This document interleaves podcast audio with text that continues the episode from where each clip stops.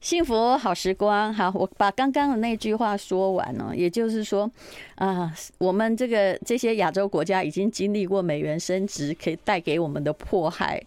啊，目前呢，体质当然比二十五前年前好，但是要注意的是什么呢？是那些外债占比比我们更高的 非洲国家，还有它也本身也没有出口啊，赚不到什么贬值的好处啊，还有拉丁美洲国家，所以世界呢还是会因为金融而引起一波的动乱。好，我们现在来欢迎呃蔡诗萍，你好，Hello Hello，淡如你好，所有的这个呃淡如的听众朋友们，大家好。蔡诗平在当文青哎，最近 对不对？哦，每年都很规矩的出一本书，真是个乖孩子。至少吧，对对对对，没没办法像你这样子左右开工，我们就只好这个专攻一一。什么叫左右？你左右开工啊？你看你有散文集，又是呃谈这个人生理财的东西，哎，你你不是吧？最近畅销书榜榜上好两个书类里面都看到你的书啊。不是吗？可是我心里已经没有那个榜了。嗯，对啊，对，所以我的意思，我啊，那重点是你已经到了那个境界了，你 根本不在乎了。但是我们我们在看但是我也是在交代，我是在为写书，是在我的人生交代。我相信你也是交代，你要交代什么？交代就是说，人生生命很有限，对不对？你还是能写的。对。不不，其实不是，嗯，就是你还是有东西想写，你有任务未完成，搞不好你李后主是在托梦给你说，蔡思平啊，我跟你相处这么久了，你就帮我写一本。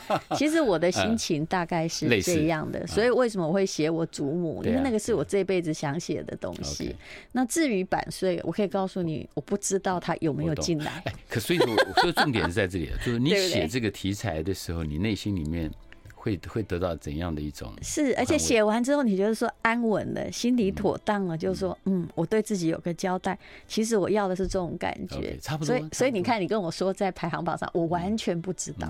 真的，我是因为总是难免嘛，我们出版社会看呐，我就想说，哎呦，淡如很厉害哦，在文学小说类有，然后在这个理财、商业理财类也有。嗯，我哪天来看一看，对对对，看有多少版，所以我全给他捐。嗯嗯，这是这是一种那这个一直在看出版社哈，还有畅销书排行榜的作家最大的反动，就是我不屑这些钱，但是我要完成我的任务。那你觉不觉得这样整个动机比较高贵？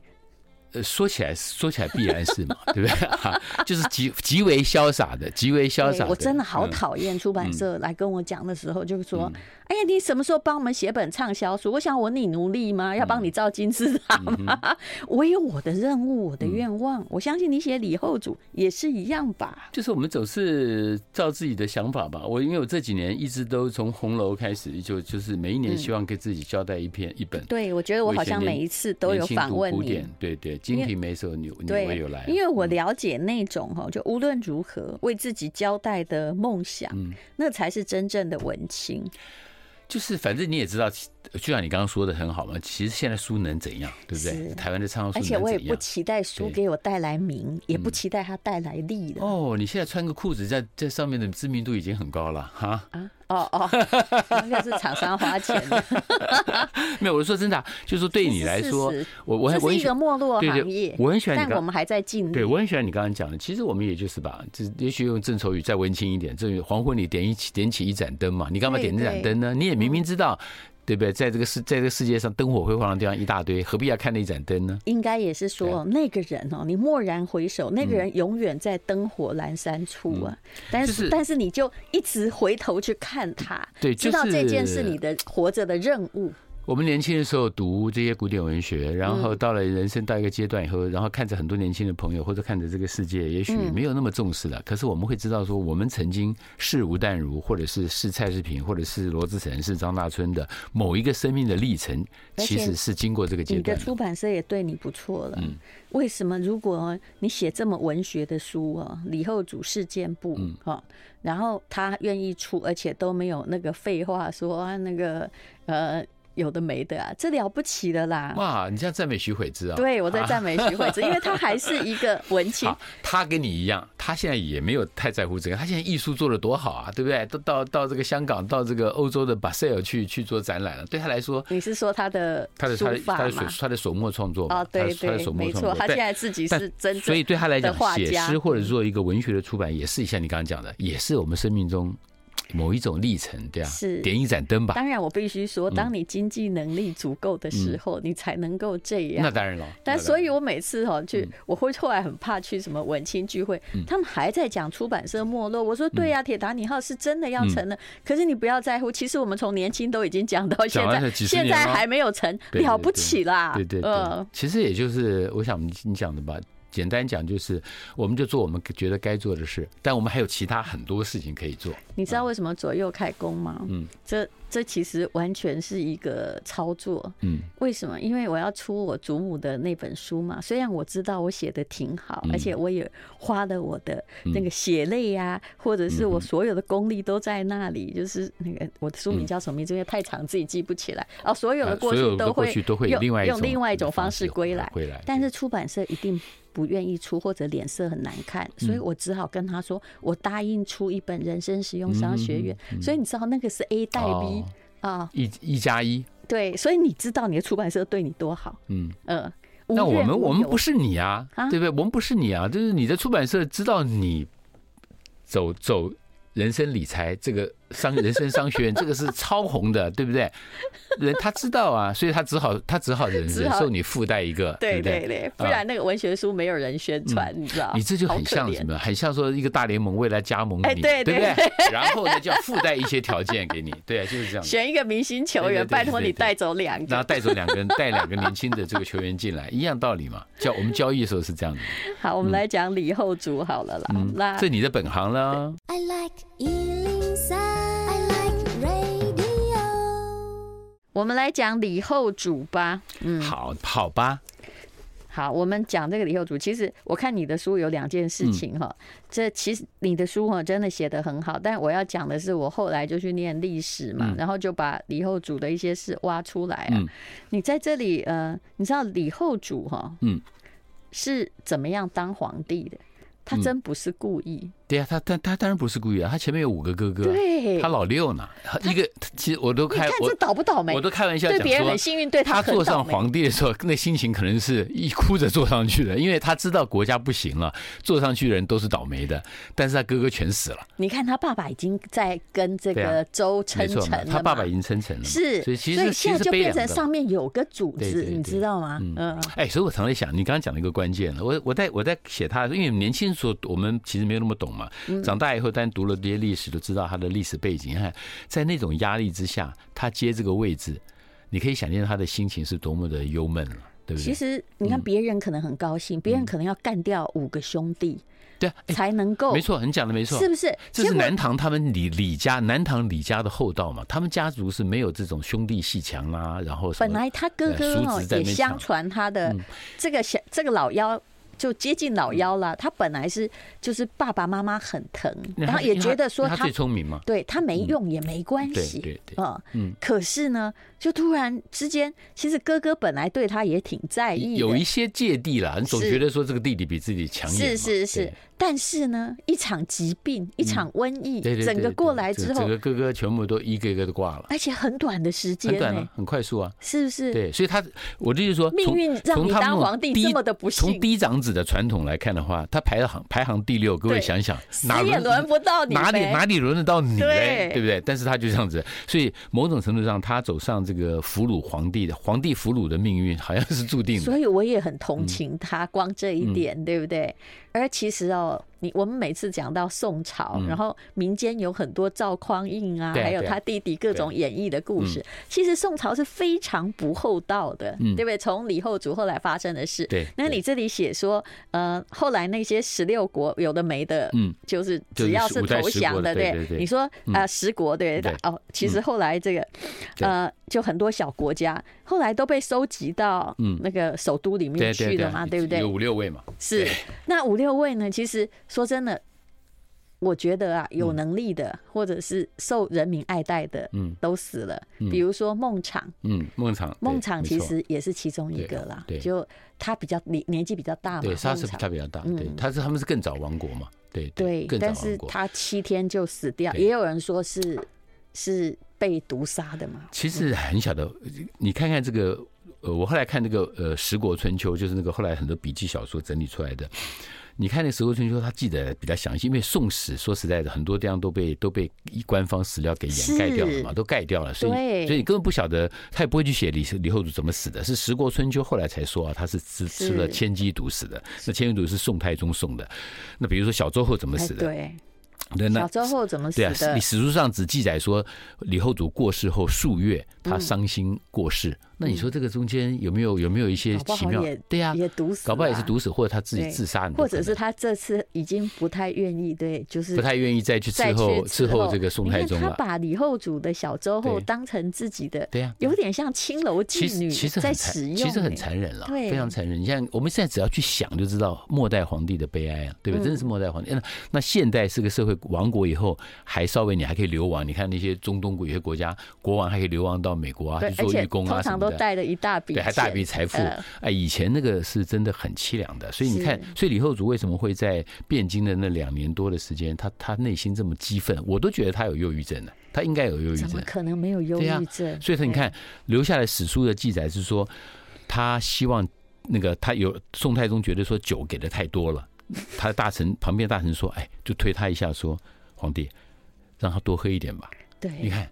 表示说他们也知道他的痛苦嘛？对。那皇皇帝想想也有道理。你现在不毒死他，他也会把自己灌死。酒香路稳宜平道。只是哦，比较疑惑的就是，你说孟昶嘛，他在蜀地很受爱戴，赶快把他弄死，以免的后来有人想复辟。没错。可是对李煜干嘛呢？这个人没有能力回去。但是，但是其实南唐的人对他也没有说特别，因为他不是暴君嘛。南唐的军的的这个人民对他也是还有他的没有能力是大家都知道。但他的确是没有，他也没有无心去有能力了。然后再加上他，我就讲什么，他在那个那两年多，一天到晚写这个“一江春水向东流”啊，“故国不堪这个回首月明中”啊，“故国梦重归”。对对，对于这个宋太宗来讲的话，其他的人，比如说我在后面也讲了，这个北汉王啊、南越王啊，哎。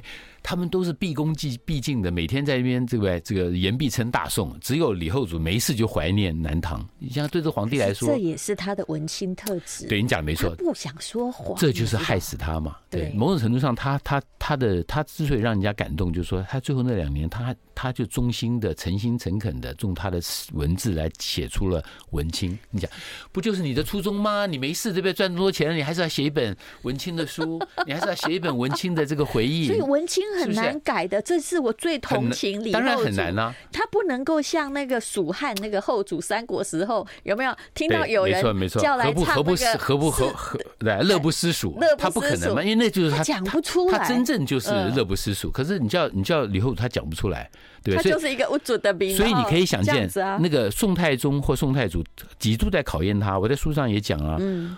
带你故意带你去，对，故意带你去看看我的收藏，然后故意问你说：“哎呀，你以前在南唐的时候，这不都是你们家里的书吗？这都你的呀。”对，你有没有空再看一看？有空来看看书啊，这不就是很对他很大的侮辱吗？是我的收藏哎。跟我的我的兵后哎，就现在全部到你的后宫了。就你来，你还叫我来看，然后看以后还告诉我说有空来看啊，有空来读啊。其实后来那个活着对他已经是一个长期的精神折磨。所以你刚才我就我一直很喜欢你刚刚前面讲的，我觉得人人是一个什么样的人，后来他可能会很多的变化，但他那个本质上的文青是没有办法改变的。对，所以这是很多好，我会讲一个有趣的，所以政治人物要装文青也不容易，很难装的。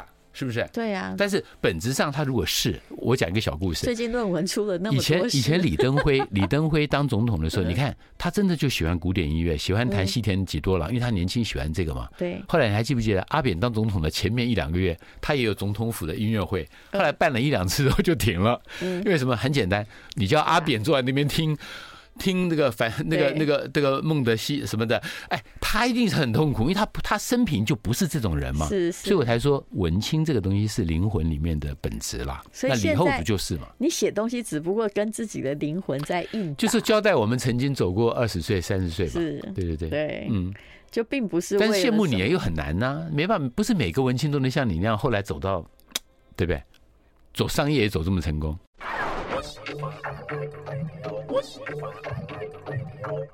幸福好时光，好蔡诗平，这个李后主事件簿，其实大部分的人呢，就是读过李后主的一两首词啦，但是并没有对他的人生有那么多的理解，嗯，对不对？然后还有所有的故事，常常都集中在他在跟小周后偷情，啊、对，对，对对。对，其实那个那个那种状况哦，那其实那都是就是夸张了啦，夸张就就说，当然有这些过程，因为他那个词很有名嘛，哈。今夜好像狼边去嘛，那个，但是真正的意义还是在于说，我觉得对李后主来说，他如果没有汴京那两年，而且他在汴京那两年，他如果像刘禅、刘后那个 刘后主那样的话，啊，蜀后蜀汉的后主的话。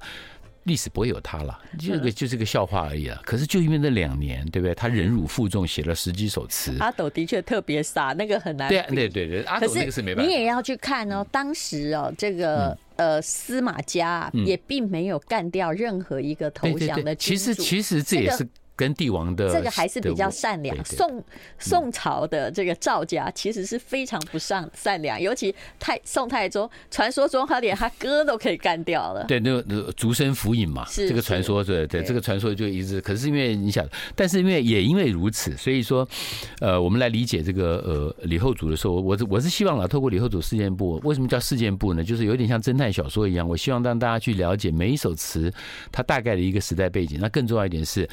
他到了这个呃呃北宋以后，为什么他明明可以活着？你要晓得他在。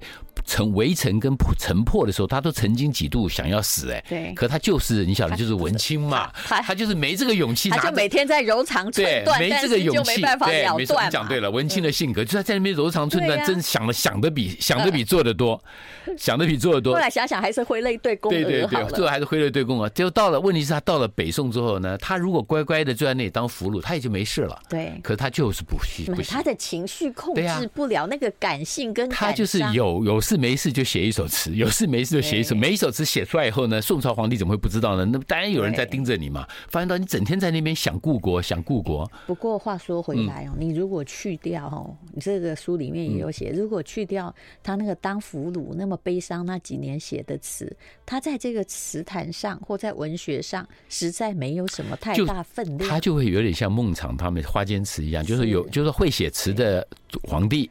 会写词就会写文章的总统就这样子了，但是不是不是文学性的，不像不像那个哈维尔那样子，对不对？所以孟尝可惜他去开封七天就被毒死，不然他也会春花秋月何时了啊！所以你这个时代没有给他机会，所以在这里你是不是也要庆 幸说，这宋太宗还多让李后主活了几年？两年多嘛，对，两年多。但当然也可能是因为那个刚刚收了南唐，你晓得有时候他也是种笼掠笼掠的政策嘛，南唐哎。占地三千里，哎，那是真的是南方大国啊！他还是要考虑到说，我善待你的皇帝，那等于是对那边的臣民，对那边的南唐的人民呢，有一种象征作用。善待的时间太短了吧？对对，可是我后来哈，因为有在做那个南唐跟宋朝的研究，我写过那个论文哦。后来他其实呢，就改用另外一种方法。皇帝显然他已经发现南唐没有任何抵抗势力了，所以这个皇帝哦。也要干掉了，对对，然后没错，然后他后来呢，就是开始搬很多东西，他在盖书院，然后去啊颁奖给南唐的很多家族，对对对对，让他免赋税，这都是收收拢的，收拢人心，怀柔一下，怀柔人心。可是事实上，各位要晓得，南唐对于北宋的影响很大的一个，当然是李后主的词，他开始慢慢。王国维说的嘛，士大夫之词就转换成文人士大夫开始看李后主的词，然后慢慢转过去，因为感时忧国了哈，把词拿来作为感时忧国的一个工具。第二个是南唐的画院。南唐的画院呢，被整个北宋搬到了汴京，所以它才促成了北宋山水画的这种整个的那个那个画院派的那个画风的出现。而言哈，对南唐，嗯，这一定的，你兵力强，艺术一定弱嘛，这很妙。而且北方打整天打仗嘛，是啊，那南方没有避开了那个战打战，所以他的而且很多人逃到南方，所以很多的艺术家、文化文化人都跑到了南方。所以他对。这个北宋而言呢。他们向往的也是那样的文化，对对，对，所以谁赢哦？就是呃，兵力赢的人，他得到了战场，嗯、然后这个艺术水平高的人，他占据了你的精神跟灵魂。嗯、其实这个道理也也很像一九四九年以后嘛，嗯、你看多少文化人往香港跑，往美国跑，往台湾跑。还有很多的艺术家。我记得以前大陆有一个收藏家到台湾来，我陪他去看几个展，他就跟我讲了一句话，我说：“哎，我说你们北京的画展呢、展览呢，收购的价格都那么高了哈，什么东西收不到，你干嘛来？”他跟我讲一句话，他说：“一九四九年，台湾有很多的藏家来到台湾。”然后文革的时候，很多的画、艺术品流出来，台湾藏家收，所以他说其实很完整的东西都在台湾，嗯。所以他一定要来看台湾的大藏家。某种道理其实很像北宋后来为什么要要借助南唐的这些收藏书画啊艺术品，把他们大量的移到北方去，就奠定了宋朝文化立国的基础嘛。你都跟文人相处，说他讲话非常客气。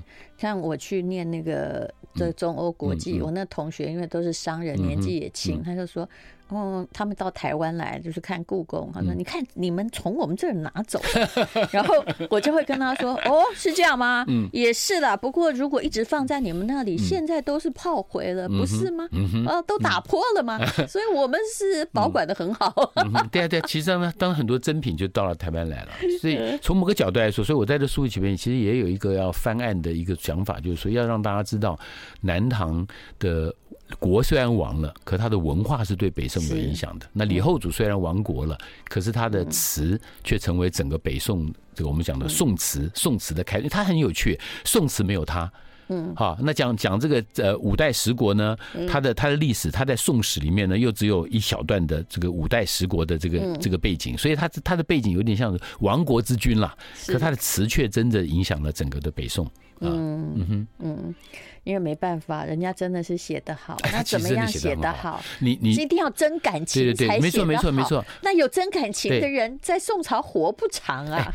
在宋朝严格讲起来，我想你你这个方面比我更专业。你想想看，他的词严格讲起来，到了南到了北宋的那十几首词，没有一没有几句，没有一个句子是说你不懂的。春花秋月何时了？你看这个句子一听就懂，一江春水向东流，都白话到不行，就直接从你的心胸里面。没错，这是他最厉害的地方。但我也我也在我的书里面也讲了，但是也要了解，那是词在发展的过程中，它占到一个开端的位置嘛。开端的位置就就像你现在回头看五四时代的时候，胡适写的词，对不对？然后这个这个徐志摩写的词，你现在会觉得它不够好，那是因为我们后来的白话文越来越越来越白话是越来越好了。他们是开头嘛，没有错。那他李后主也是在宋词的开头。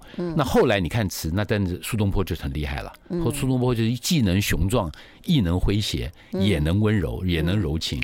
I like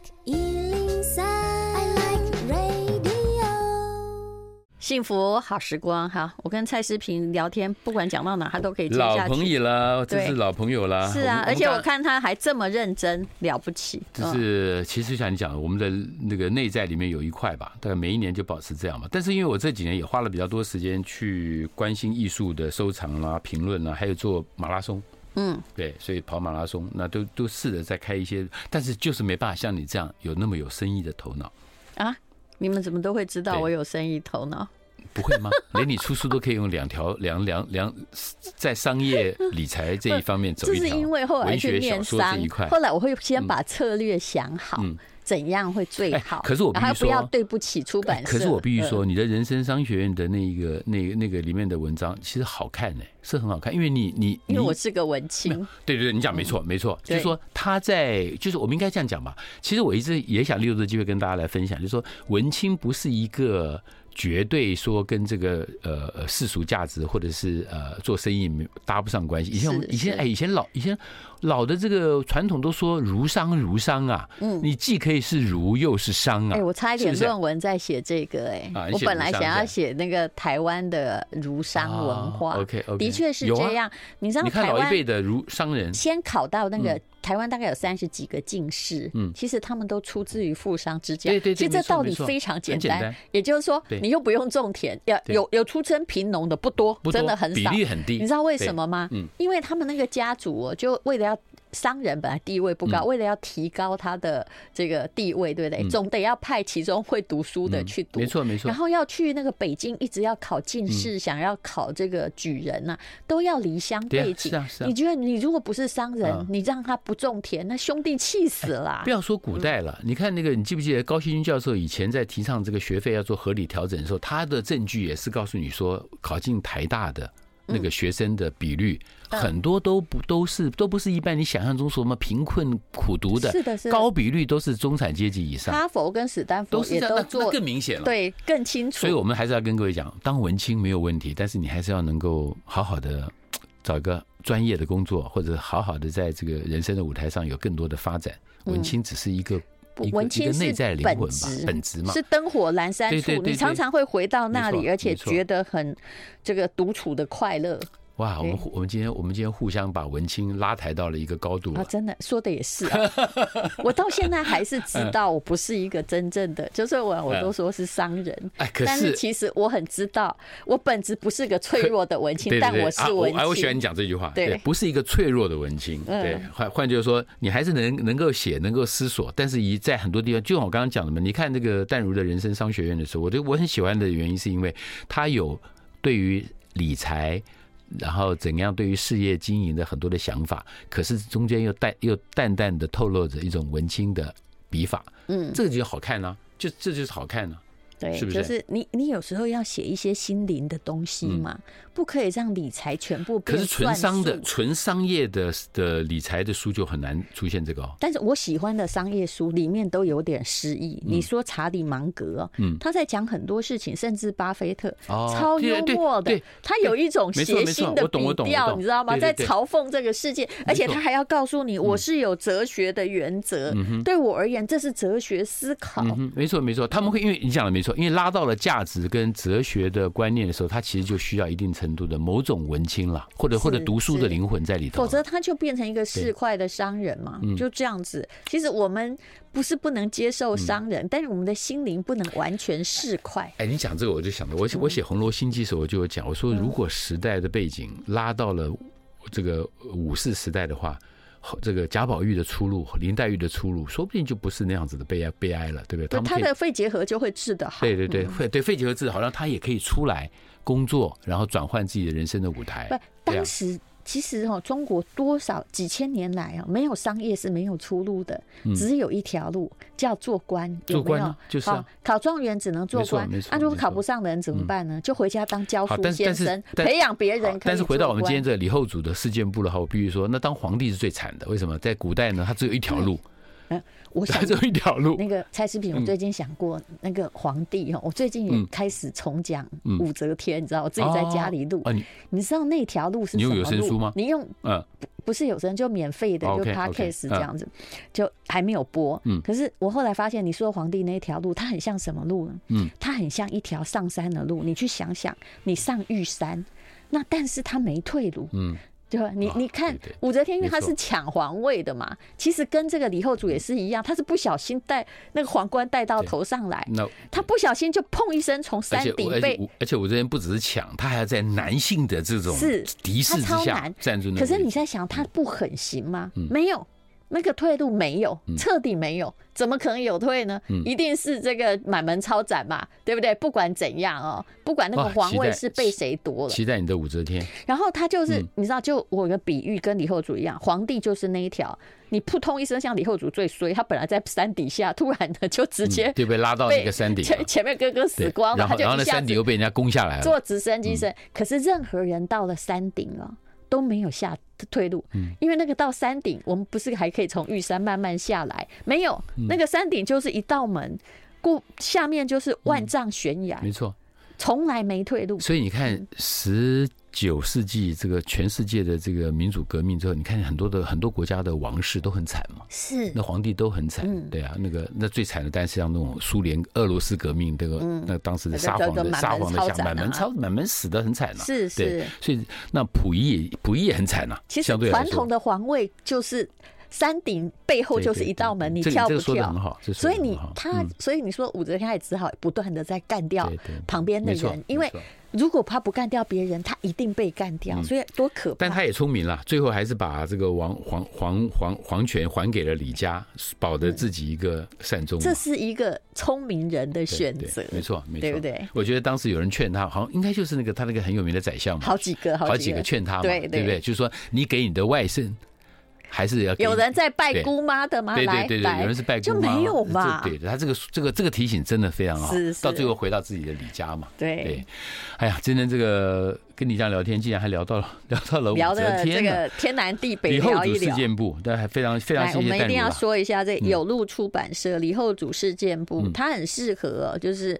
你做不管什么状况之下哈，就是你想心情平静，你就拿出来读一章了。